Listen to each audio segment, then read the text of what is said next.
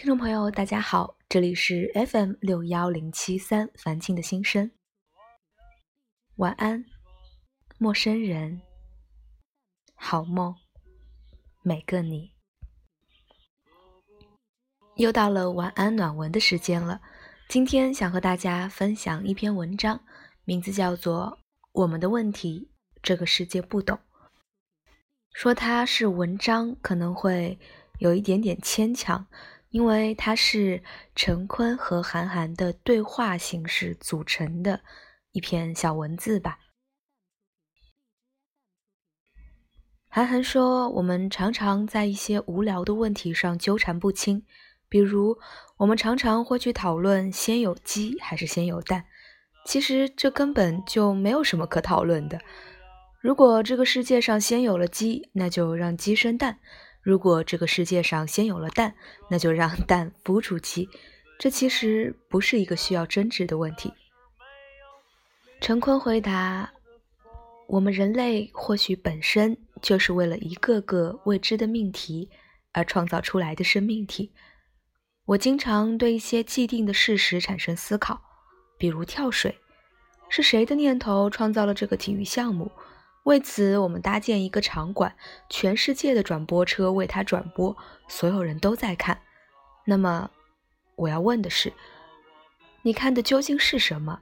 跳水真的是必须的吗？以至于越来越多的孩子那么辛苦的去练习，而评判的标准也逐渐的水涨船高。韩寒道：“我觉得你非常适合我们一个，我一定要邀请你来写一篇文章。”陈坤回答：“哼，其实我就是一演戏的。”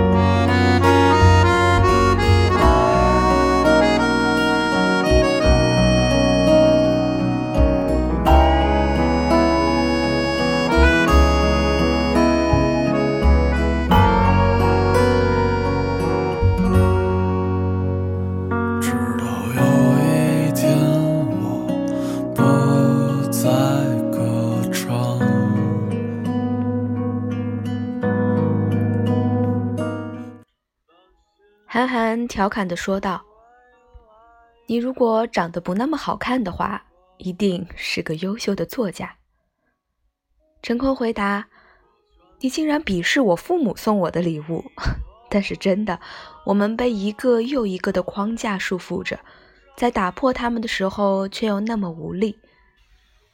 可能一个人本来是自由的生长着，随心而为。”并且心里面有劲儿，是一些社会需求或者人为力量把这样一个人往上捧。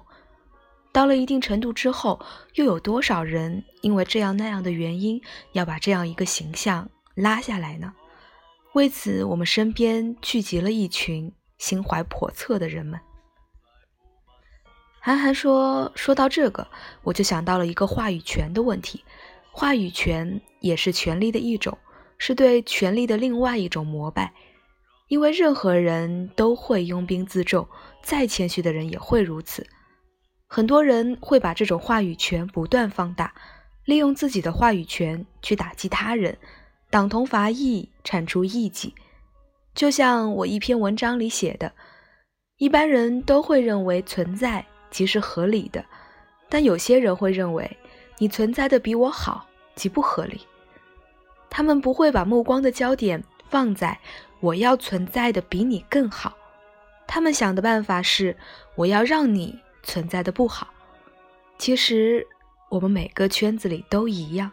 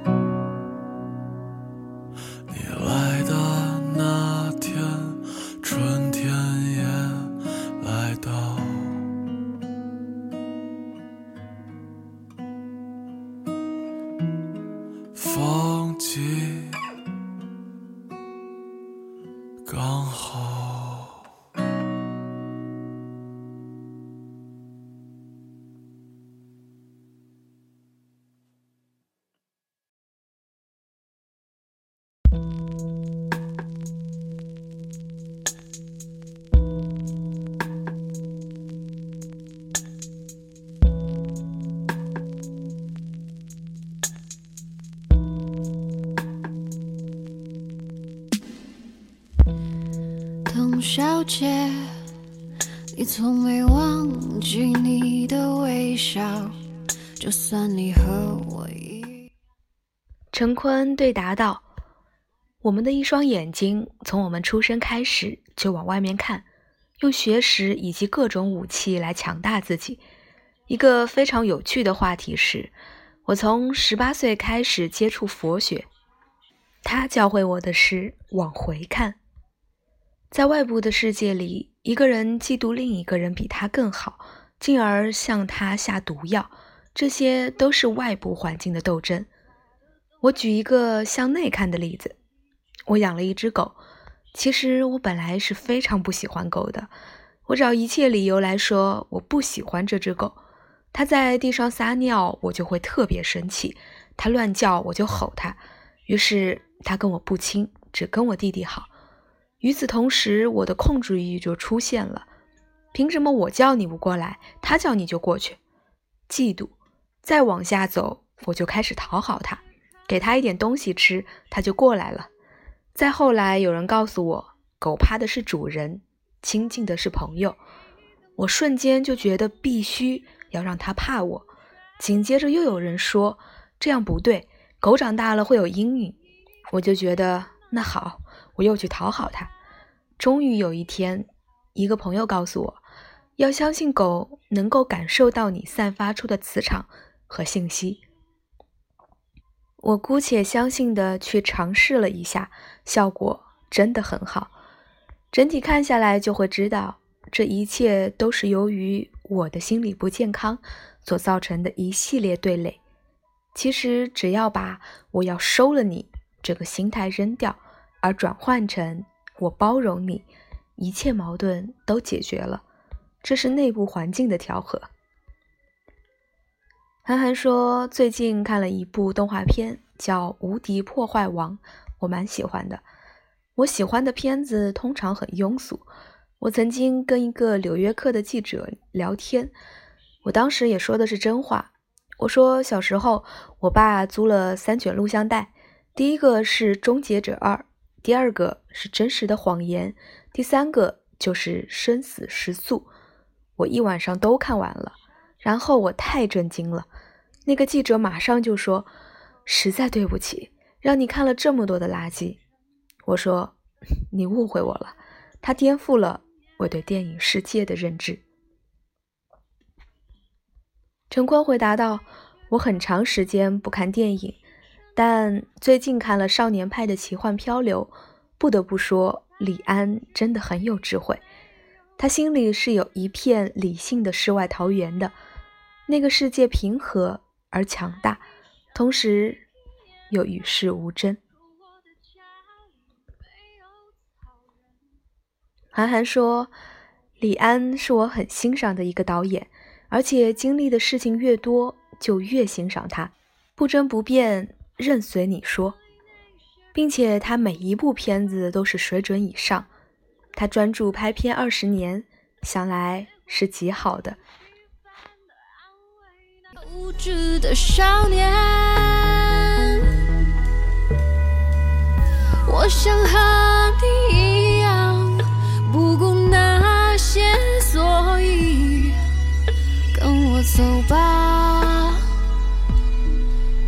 小姐，早起来吧，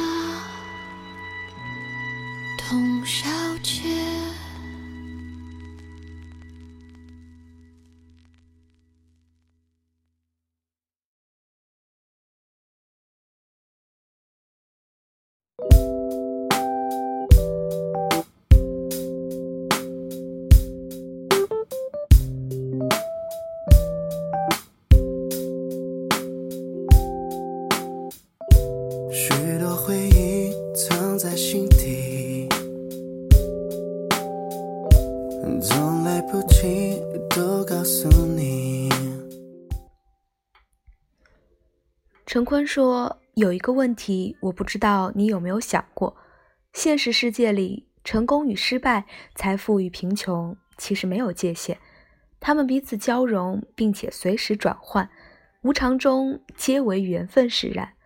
我也会试图去向身边的人传播这样的思维，跟随缘分。”韩寒回答：“缘分对我来说就是眼见的，比如说我眼见了一只大闸蟹。”这个就是缘分，而没见的就不是了。我曾经救过一只大闸蟹，上网搜大闸蟹吃什么，结果搜到的都是大闸蟹怎么吃。实在没办法了，就放了些米饭给他，但是他第二天还是死了。陈坤回答：“我脑里的想法是我就是那只大闸蟹。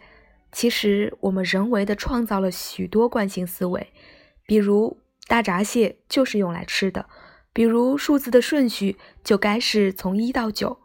如果不是这样，我们是不是疯子？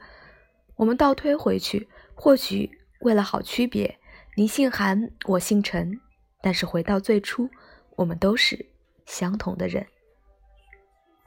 韩寒说：“其实更多的，我想是为了缘分之中的找到。”就像我们每个人的电话号码都不同，就像狮子也会有自身互相区别的方式，而所有的区别也都是为了在一起。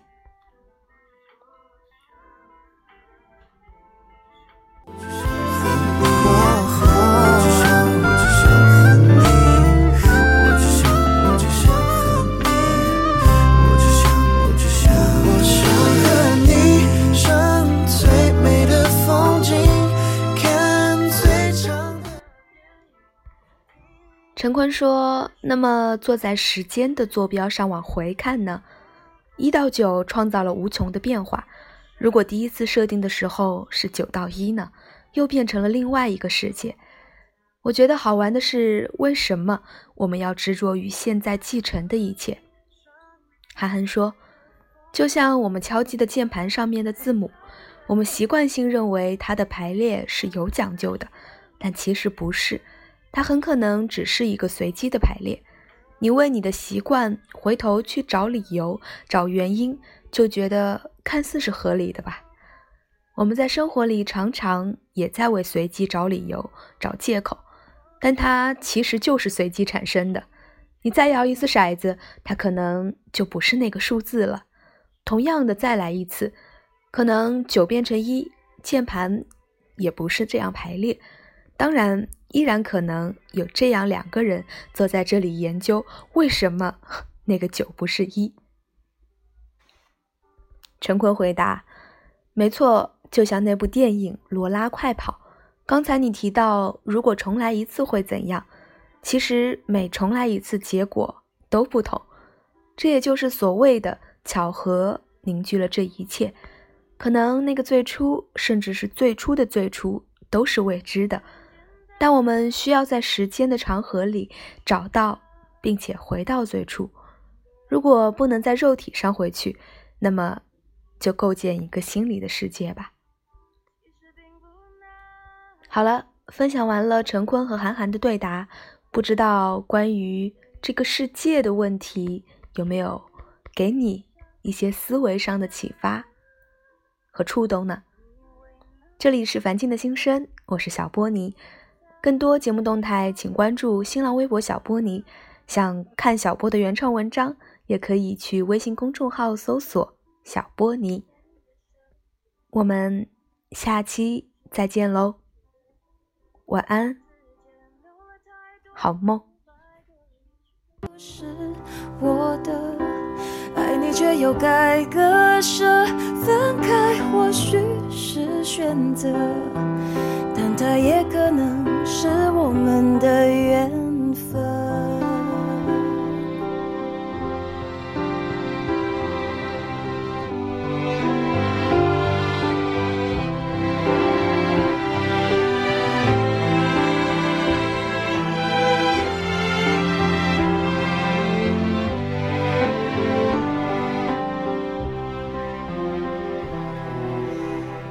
其实很简单。自然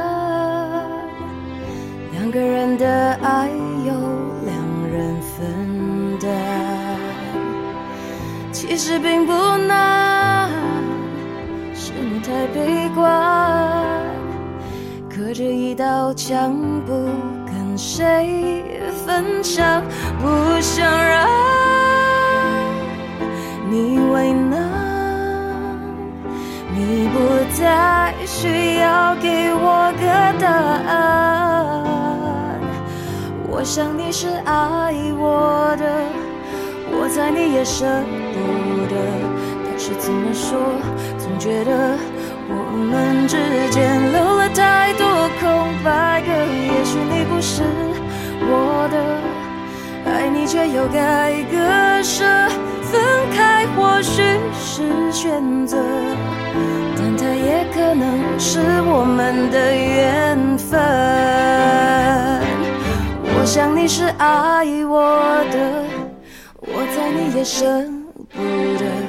但是怎么说，总觉得我们之间留了太多空白格。也许你不是我的，爱你却又该割舍，分开或许是选择。